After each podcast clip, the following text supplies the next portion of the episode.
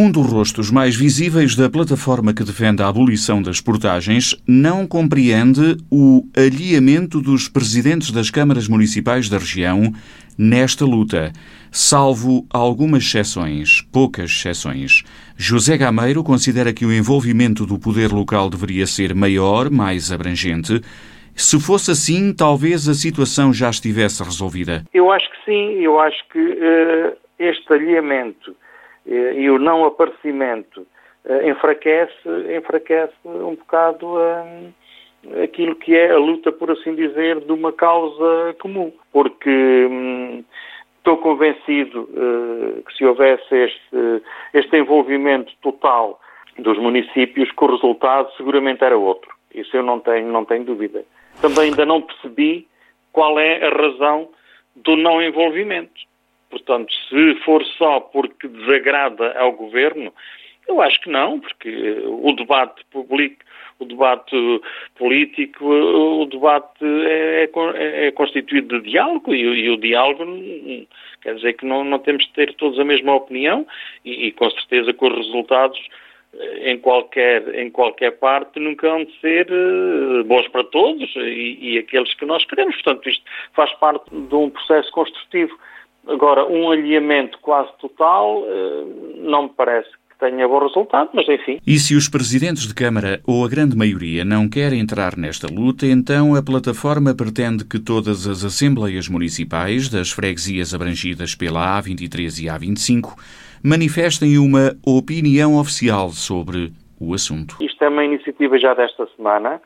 Nós, a plataforma, enviamos uma, uma carta uh, a todos os presidentes das assembleias municipais dos 21 conselhos da A23 e A25 que compõem as comunidades intermunicipais da Beira Baixa e da Beira da Serra da Estrela, nós dirigimos-nos aos presidentes das assembleias para que levem às Assembleias Municipais o tema e para que apresentem algo que nós depois todos juntos possamos uh, canalizar para quem de direito. Portanto, se não vamos pelos presidentes de Câmara, vamos tentar os presidentes das Assembleias Municipais e vamos ver qual é o resultado. Uh, eu espero que estejam despertos. Uh, vamos lançar-lhe esse desafio e a questão das portagens não tem a ver apenas com o pagamento de circulação. José Gameiro diz que há pormenores que fazem pensar.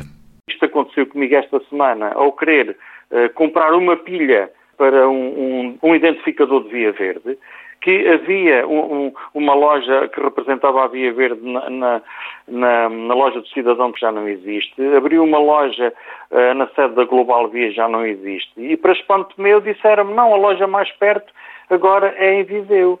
Mas que é isto? Mas que é isto? Portanto, há um conjunto de aspectos que importa uh, abordar em volta do tema das portagens, não é só e simplesmente uh, o pórtico. Um, além dos preços diferentes do quilómetro que temos vindo a debater também de outras autoestradas com a A23 e com a A25. Há, pois, um conjunto de outros subtemas igualmente importantes. Ou seja, a classificação dos veículos, por exemplo, em, em relação à, à, passagem, há veículos iguais que são taxados de forma diferente, a tributação autónoma em relação às despesas das portagens, etc., a não noção do IVA. As portagens nas autoestradas que atravessam esta região vai ser um dos temas em cima da mesa numa reunião esta sexta-feira entre as uniões de sindicatos da Guarda e Castelo Branco e a Secretária de Estado da Valorização do Interior.